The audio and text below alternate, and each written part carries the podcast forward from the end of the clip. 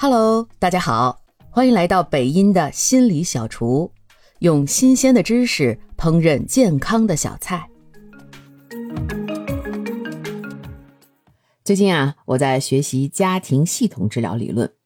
那在这个理论中呢，有一个非常重要的概念，叫做家庭生命周期。了解每一个家庭的生命周期。以及他们在每一个周期或者每一个阶段里所要面临的挑战和任务，有利于我们更好的理解每个家庭现在所处的状态，并且更好的帮助他们来解决这些问题。家庭生命周期呢，是指家庭在不同阶段所经历的发展任务和挑战，就像我们个人成长需要经历不同阶段一样。比如青春期啦、升学啊、找工作、结婚等等，而家庭成员之间也需要适应不同的生活情况和改变，以保持家庭的稳定和幸福。让我们从第一个阶段开始，那么就是家庭的建立阶段。建立阶段呢，家庭的发展任务包括建立一个相互满足的关系，主要就是夫妻关系。同时呢，这个阶段。也要完成与原生家庭的分离，啊，夫妻之间要协商角色，啊，共同制定规则，并且在这个规则下能够满足个人的需求，啊，这个阶段啊是夫妻关系的基础，是未来家庭生命周期的关键，啊，夫妻关系是家庭关系的第一要位的关系。而这个关系是大于我们和原生家庭父母的关系，甚至今后和孩子之间关系的。啊，很多时候啊，我们的家庭在孩子出生之后，夫妻关系会处于比较弱的地位。但其实啊，这个顺序是不对的。我们需要把夫妻关系放在家庭关系的第一位，这个位置摆正之后，会有利于解决我们很多后续的家庭问题。接下来呢，就是初为人父母的阶段。在这个阶段啊，家庭的主要任务就是稳定夫妻关系，适应小婴儿的到来。嗯，为父母和婴儿建立满足家庭生活，并将孩子融入家庭生活的一个阶段。嗯，这是一个新生活的开始啊。父母呢需要适应新的责任和挑战。我们从原来的一加一等于二，到了一加一等于三了。啊，多加入了一个人，让这个等式呢本身就显得不那么平衡了。这个时候其实是需要夫妻双方都对家庭有更多的投入，才能让等式平衡。啊，比如分担更多的家务啊，照顾孩子的责任。那这个阶段呢，嗯，对很多中国家庭来说，都会再加入一个元素，那就是长辈。长辈的加入呢，有利有弊。啊，虽然啊，长辈确实会帮助我们节省很多精力和体力，特别是对于双职工家庭哈。但是它的反面就是，如果我们自己和原生家庭没有分离的很好。哈，有些关系没有理顺的话，其实是有可能带来更多麻烦的。啊，所以你看，这又回到第一个阶段。如果第一个阶段的婚姻关系和自己的原生家庭做了很好的切割啊，能够独立的来理顺自己小家庭的之间的关系之后啊，会对于啊这个初为人父母的阶段啊更有帮助，也能够帮助我们更好的协调和长辈之间的这个关系。好。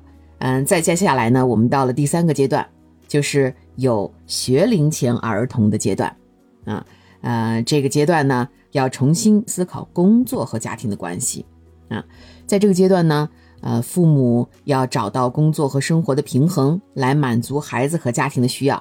那关于工作和家庭的平衡啊，对于职场爸妈来说，似乎是一个永恒的矛盾哈。呃，我呀，作为过来人，我就经历过。去职场拼搏啊，孩子生病，最后选择回归家庭啊，但是收入大幅降低的这样一个过程。我自己的体会啊，就是其实啊很难找到所谓真正的工作和生活的平衡，最终啊就是对自己的选择负责，包括对自己所能承受的情绪以及压力负责。啊，因为如果你一旦不能对自己负责，就会牵扯到你的伴侣或孩子，甚至是长辈，而这个影响是会更大的。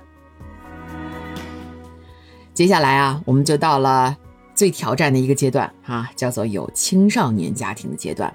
啊，这个阶段的主要任务是充满了自由和责任的平衡的挑战啊。父母呢需要协商规则和角色的变化啊，同时啊设定界限，也能够保证自己的兴趣爱好。这个阶段是让家庭成员成长和独立的重要时期。而从我个人的体会来看，哈，这个阶段也是家庭最容易出问题的阶段啊，因为啊。孩子面临青春期的各种挑战，啊，家长如果前几个阶段的任务没有完成，也都会堆积在这个阶段爆发，就好像家庭的火山爆发阶段一样，所有以前沉积的啊没解决的问题，都要在这个阶段集中解决。啊，我个人的体会是在这个阶段啊，是最需要寻求外部帮助的阶段。如果有条件能够寻求家庭治疗师的帮助，那么会让这些问题的解决事半功倍。接下来呢，就是重新回归独立生活中心的家庭阶段。啊，在这个阶段呢，孩子们上大学去了啊，呃，或者是啊，重新成立自己的家庭了，嗯，而父母呢也还没有退休，就是进入所谓的中年空巢了啊。这个时候啊，其实是夫妻关系再次聚焦的时候。夫妻呢，需要重新审视婚姻关系。这个阶段呢，甚至为重新发现彼此也提供机会，甚至也会让有些夫妻哈重新看这个婚姻啊，是不是要继续啊？很多人是孩子一上大学，父母也就离婚了啊。当然啊，如果处理得好。我也听过很多夫妻啊，认为其实这个阶段是他们几十年婚姻最美好的时期，啊，没有孩子的负担啊，财务也比较稳定，甚至会开始更多的二人世界的生活。接下来我们就到最后一个阶段了，就是晚年退休的家庭阶段。在这个阶段啊，家庭需要应对亲人的去世啊，甚至独自生活。啊，也有可能会面临各种各样的这个健康的问题啊，老龄化的过程，这个阶段啊充满了挑战，健康和孤独是主旋律。嗯，我的父母呢现在就是面临这样的阶段，嗯，他们会有一些身体健康的问题啊，甚至很多事情也到了他们可能不能独自解决，需要孩子和亲人来帮助的时候，啊，呃，按照我们中国文化哈，呃，孩子。在这个阶段，哈，多陪伴、帮助父母，哈，是比较好的一个结构啊。但是呢，在西方文化体系里，哈，没有孝顺这个概念，所以有时候我觉得，哈，美国老人在这个阶段，哈，可能会面对比我们中国老人，哈，更多的问题。好了，关于家庭生命周期的概念，就和大家分享到这儿。小耳朵们，回过头来看看你自己的家庭是处于什么样的发展阶段呢？或者？你的原生家庭就是你的父母，他们又处在一个什么样的阶段呢？当我们能够理解并应对这些任务啊，并且知道说每个阶段会有哪些挑战，会更有利于我们建立稳定幸福的家庭。而一个幸福的家庭，也是我们心理健康的重要基石。感谢您的收听。如果喜欢今天的心理小菜，记得点赞、评论、加关注，也可以点上一份回去送给你的亲人和朋友哦。